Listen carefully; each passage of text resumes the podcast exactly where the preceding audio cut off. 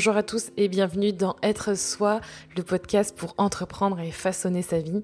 Aujourd'hui, dernier épisode de la saison. Et oui, euh, le podcast va prendre des vacances, mais avant de parler de ça, aujourd'hui, on va parler, oui, de pause, de vacances, mais surtout, pourquoi travailler 7 jours sur 7, 24 heures sur 24 peut tuer ton business? J'en parle parce qu'il y a quelques jours, j'écrivais un document pour un client euh, en fait, je suis encore en train de travailler en freelance, comme d'habitude, ça fait plus de deux ans, social media manager, avec euh, très peu de vacances. Et quand je prends des vacances, euh, je prends des vacances avec mon ordinateur et avec mon téléphone. Très mauvaise habitude. Et comme je le disais, il y a quelques jours, j'écrivais un document pour un de mes clients. Et je savais qu'il fallait absolument qu'on boucle ce document, qu'on boucle ça, qu'on valide tout ça rapidement. Alors quand je dis rapidement, c'est sous quelques jours. Et je savais que ça allait être super serré parce que euh, même si quelques jours ça fait beaucoup, quand on travaille avec des allers-retours, euh, quand on gère des projets, quand on, quand on travaille avec des clients, je pense que si tu es entrepreneur ou freelance, tu dois savoir ce que c'est. Et c'était quand même assez urgent, ou du moins il y avait un sentiment d'urgence de mon côté parce qu'il fallait que je planifie des choses, et aussi de l'autre côté, côté client. Donc bref, euh, je sentais que l'échéance arrivait. L'échéance était à quelques jours et c'était stressant. Donc je finis mon document, je commence à rédiger mon email, je, je mets tout et j'appuie sur le bouton envoyer. Et là, je reçois tout de suite un email euh, en retour. Je me dis que c'est pas forcément bon signe. Le retour que j'ai eu en email, c'était un email de la part de, mon client qui me disait euh, bonjour, euh, bonjour, euh, pas bonjour Julie, mais bref, il y avait marqué bonjour. je suis en congé aujourd'hui et demain. Donc en gros, ma première réaction, ça a été de paniquer parce que euh, parce que mon cerveau, il adore paniquer, il adore être stressé. Merci mon cerveau. Euh, je pense que ce côté un peu euh, mon Dieu, mon Dieu, qu'est-ce que je vais faire? Arrive très rapidement chez moi et c'est quelque chose que j'essaye de travailler, mais c'est la première réaction que j'ai eue. Et la seconde, c'était de me dire mais comme ton client il n'est pas disponible, il n'est pas là, de toute façon il est parti aujourd'hui, il sera pas là demain pourquoi toi tu ferais pas une pause et pourquoi tu lâcherais pas un peu la pression? Pourquoi tu continues d'insister et pourquoi ton cerveau il continue à te stresser si de toute manière tu ne peux pas contrôler les choses? On en revient à cette, euh, cette envie de contrôler. J'en parlais dans un épisode où je vous disais que j'étais une maniaque du contrôle. Et en fait, je pense que c'est revenu euh, assez rapidement par rapport à ça. Mais du coup, voilà, c'est là où je me suis dit, tu stresses parce que la personne, elle n'est pas là, mais de toute façon, tu peux rien y faire. Et c'est à ce moment-là que j'ai réalisé qu'il était vraiment temps de me déconnecter. Mon cerveau, il est tout le temps connecté. Il est tout le temps connecté au sens, euh, on va dire, propre comme au figuré, c'est-à-dire que je vis euh, tout le temps sur ordinateur, euh, souvent sur mon téléphone. Euh, si euh, je suis pas sur mon, mon ordinateur ou mon téléphone, quelque chose que j'ai envie d'ailleurs de, régler courant de l'été, c'est mon téléphone qui me sert de réveil. c'est mon téléphone qui me dit quand j'ai un rendez-vous. C'est mon ordinateur qui a toutes mes tâches aussi, tous mes documents. c'est mon outil de travail aussi. C'est un de mes outils de travail. Et c'est vrai que je passe une grande partie de mon temps les yeux rivés sur un écran. Peu importe l'écran que c'est, mais en tout cas sur un écran. Et je suis tout le temps, on va dire, connectée à mon cerveau dans le sens où il euh, y a le, j'aime bien dire le petit vélo qui tourne là-dedans, mais en gros, je suis tout le temps en train de réfléchir euh, au prochain contenu, au prochain projet, euh, à la prochaine tâche à faire, à la prochaine formation, Enfin, t'as compris, c'est vraiment le, tout le temps, tout le temps à anticiper, à réfléchir, tout le temps connecté en fait. Il n'y a aucun répit. Et j'entretiens très facilement ce petit cercle infernal. C'est vraiment une sensation d'épuisement qui s'installe. Et pour moi, c'est un vrai cercle infernal parce que je passe mon temps en mode on. En gros, c'est tout le temps allumé là-dedans. C'est un peu comme Versailles. C'est Versailles non-stop. C'est tout le temps, tout le temps illuminé.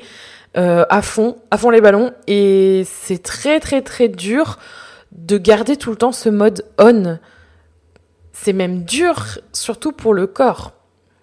Et ça finit par faire mal. Et si je dis que ça finit par faire mal, c'est pour de vrai que ça fait mal, euh, parce que je l'ai expérimenté encore cette année, et c'est quelque chose qui devient récurrent et qui s'insinue, et je m'en rends pas, pas, pas forcément compte. Et du coup, j'avais envie de te poser cette question. Est-ce que tu connais le psoas? Parce que moi, je le connaissais pas du tout il y a quelques semaines de ça. Mais j'ai appris à le connaître en long, en large, en travers euh, très récemment. Et je peux te dire que euh, lui et moi, on n'a pas été copains. Et je pense qu'il va falloir qu'on se retrouve parce que ça a été un peu difficile. En fait, depuis plus d'un mois, euh, j'ai été on va dire, en souffrance au niveau de ce psoas. En fait, j'ai été en souffrance au niveau du dos.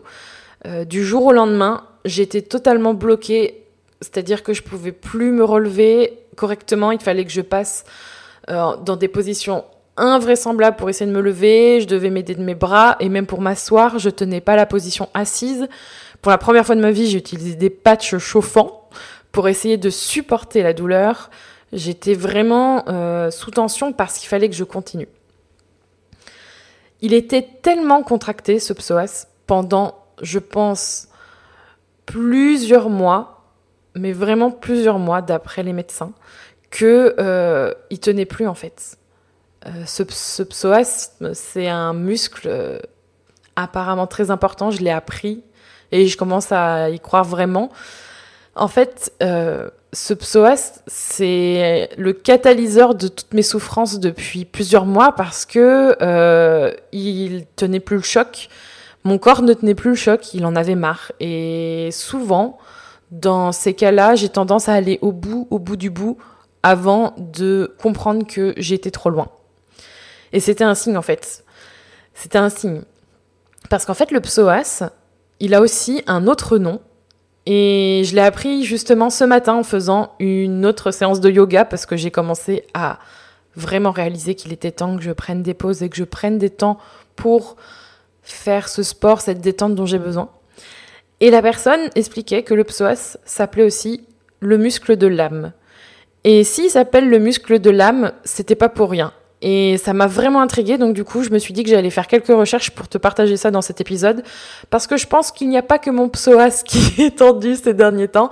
J'ai pas envie que tu vives ça. Euh, c'est vraiment, ce serait vraiment dommage. Et je peux te dire que c'est handicapant en fait, et c'est très paralysant, surtout quand on ne sait plus ce qui se passe dans son corps et qu'on a l'impression que on est allé trop loin et qu'on aurait dû anticiper. Donc c'est beaucoup de culpabilité, beaucoup de souffrance et on se dit ben qu'est-ce qui se passe Qu'est-ce que j'ai fait Pourtant, je fais tous ces efforts, je travaille tellement dur pour être bien, alors qu'en fait, c'est tout l'inverse. On s'autorise pas suffisamment à être bien, et c'est pas en travaillant H24 du coup qu'on se fait du bien.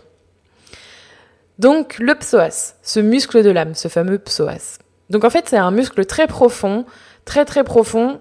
Euh, et en gros, le fait qu'il s'appelle le muscle de l'âme, c'est parce que il réagit à toutes vos émotions, à toutes tes émotions, à tout, tout ce qui se passe dans ta vie et notamment il est le catalyseur, on va dire, de, du stress, de tes peurs, de toutes ces émotions-là. Et il va emmagasiner, tout ça tout au long de ta vie. Et ce muscle, en fait, il sert vraiment à ton équilibre euh, physique et mental. Et c'est un muscle aussi qui sert beaucoup dans la mobilité, donc il est vraiment pivot. Enfin, il va, il va servir vraiment à, faire, euh, euh, comment je pourrais dire ça C'est un peu le, la vis si elle est, c'est, la seule vis que si elle est pas là, bah t'es mal quoi. T'as tout qui part en live et si vraiment il est pas en bonne santé, bah tu le sens tout de suite. Et c'est un peu comme euh, comme si tu emmagasinais euh, un tas un tas de choses. Au bout d'un moment, tu vois, il peut plus emmagasiner et il finit par péter. Donc du coup, c'était c'était un peu ça. Et en fait, le fait que le mien il soit très mal, ça m'a rappelé à l'ordre. Et je me suis dit comment je peux continuer si je me fais autant de mal? C'est juste pas possible. Je continue à travailler H, H24 presque parce que parce qu'il y a tout le temps des choses à faire. Et mon corps, il en a marre en fait. Mon corps, il en a marre que je sois assise, il en a marre que je me relâche pas, que j'apprenne pas à respirer correctement, que je fasse pas de, des étirements, que je fasse pas tout, tout ce, tout ce sport dont j'ai envie en plus, euh, que je prenne pas le temps de, de manger lentement, de marcher, euh, juste de me masser, des choses vraiment très simples dont je vous partage, euh, dont je, je, partage tout ça avec toi régulièrement. Et du coup, je me suis dit, il est vraiment temps de faire une pause. Et du coup, s'il est temps de faire une pause, il fallait que je trouve des raisons de faire une pause. Et c'est très important pour moi de te partager ça parce que c'est aussi une des raisons pour laquelle je vais stopper le podcast pendant ces deux prochains mois. Parce que je sais pertinemment que si je continue à faire euh, non-stop quelque chose, je vais finir par ne plus me laisser de fenêtre pour faire une pause. J'ai déjà beaucoup de choses à faire et je vous dirai pourquoi euh, après. D'ailleurs, j'ai remarqué que j'arrêtais pas de vous voyer et tutoyer, j'ai encore du mal avec le tutoiement, bref. Donc première raison de faire une pause. De faire une pause, tu peux faire une pause aussi. En fait, j'ai le sentiment qu'on trouve l'inspiration vraiment et qu'on trouve en fait euh, des idées, qu'on trouve tout ce que je peux trouver en ce moment en ne faisant rien. Pour, pour de vrai, je pense qu'en se déconnectant, en ne faisant rien, on a autant voir de meilleures idées, de meilleures choses qui arrivent dans notre tête qu'en restant connecté. Et en fait, l'omniconnexion finit par même être très difficile parce que quand on se déconnecte, on laisse venir à soi les choses qui sont naturelles chez nous et qu'on a réellement envie de faire pour soi. Alors que quand on est en omniconnexion totalement totalement euh, surconnecté partout tout le temps. On se laisse porter par le flot d'informations, qui finit d'ailleurs par nous submerger totalement, et on se sent dépassé. On se sent dépassé stressé parce qu'on a l'impression que c'est jamais assez. Alors que quand on fait une pause et qu'on se relâche et qu'on laisse un peu vagabonder son esprit, et d'ailleurs euh, je t'invite à le faire, ça peut être euh, simplement regarder le ciel pendant 5 minutes, de la fenêtre de ton bureau. Moi, c'est ce genre de choses qui me fait réellement du bien. Et, et des fois, je m'arrête comme ça naturellement, sans forcément comprendre pourquoi, et ça me fait un, bien fou. Et je pense que faire une pause plus longue, ça peut être une journée, ça peut être 48 heures pour commencer si vraiment c'est difficile de faire une semaine entière. Je pense notamment aux, entrepreneurs et aux freelances qui vivent de leur activité ou qui font en sorte de travailler sur, euh, sur ça pour en vivre, c'est très difficile de lâcher prise et je, je le comprends totalement. Mais on trouve vraiment l'inspiration en ne faisant rien et ça fait vraiment du bien. La deuxième raison de faire une pause, c'est parce que j'ai le choix, tu as le choix et je peux et je veux choisir pour moi, surtout parce que personne ne le fera à ma place. Pire, je pense même que si je ne le fais pas pour moi, personne ne me dira de faire une pause, sauf quand j'aurai des petits signes comme l'exemple que je t'ai donné par exemple avec euh, le client qui est en, pause depuis, euh, euh, deux jours et qui me force un peu à lâcher prise. Mis à part ça, c'est à toi de choisir. Parce que si tu es comme moi, tu vas tout le temps trouver des choses à faire. Il y aura tout le temps une bonne raison pour ne pas lâcher le morceau et pour ne pas faire les étirements que tu t'étais promis, pour ne pas faire ce que tu as envie et pour ne pas te détendre, prendre 10 minutes pour être euh, sur le dos, à respirer et à écouter une musique qui te fait du bien ou à faire de la relaxation. C'est des choses qui sont très très très importantes, qui prennent tellement peu de temps, mais il y a toujours une excuse ou il y a toujours un truc qui fait que non, c'est pas possible. Alors que c'est à toi de décider et je pense que se dire que personne ne peut décider à ta place et surtout se souvenir des réelles motivations de le faire. Moi par exemple là, le fait de faire du yoga et de me remettre au sport, réellement c'est parce que le psoas là, ce muscle de l'âme, il m'a fait bien souffrir et j'ai pas envie de ressouffrir encore une fois. Surtout, j'ai oublié qu'on avait qu'un corps. Et je vous parlais d'outils tout à l'heure et pour moi le corps, mon corps, c'est mon premier outil. C'est l'outil ultime. Sans ça, on fait rien du tout. Et si on l'abîme, et ça peut arriver de l'abîmer gravement avec des dommages, dommages collatéraux aussi, mais avec des dommages sur le corps, et on peut avoir du coup des séquelles et, ne plus retrouver ce qu'on avait auparavant. Qu'on avait l'impression de prendre pour acquis et que finalement, si on ne l'entretient pas, bah ça se perd parce qu'on lui fait du mal. Et ça augure rien de bon pour la suite. Surtout pour travailler, c'est super compliqué et on finit par oublier que ben c'était mieux avant quand même. Hein. Euh, j'avais un corps fonctionnel et j'arrivais à faire ce que je voulais parce que je prenais le temps de faire une pause. Et là, ben en ne faisant qu'à en faisant qu'à ma tête et en ne faisant pas de pause, ben, je finis par m'abîmer. Et se rappeler que ce corps que l'on a, que tu as, c'est ton seul outil, ton seul euh, outil de travail, certes, mais ton seul outil tout court et ce qui te permet d'être au quotidien, c'est super important d'en prendre soin.